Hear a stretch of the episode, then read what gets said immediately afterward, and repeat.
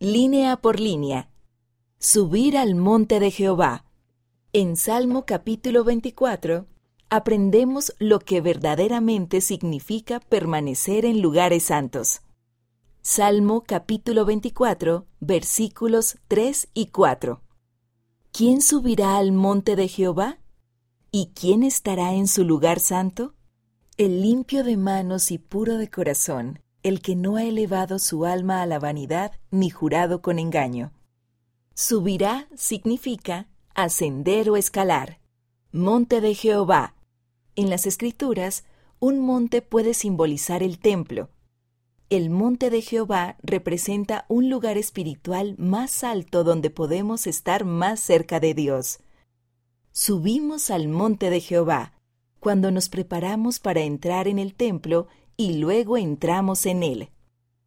Limpio de manos y puro de corazón. Tenemos manos limpias cuando tratamos de vivir con rectitud y nos arrepentimos cuando hemos pecado. Nuestro corazón es puro cuando nos esforzamos activamente por tener pensamientos buenos y virtuosos e intenciones rectas. Elevado su alma a la vanidad. La vanidad es el orgullo excesivo o la admiración de la apariencia, las habilidades o los logros personales.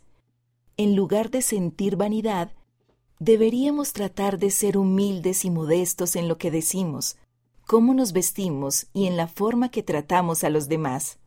Jurado con engaño. Una persona que suba al monte de Jehová debería ser honrada, debemos tratar de ser personas de integridad.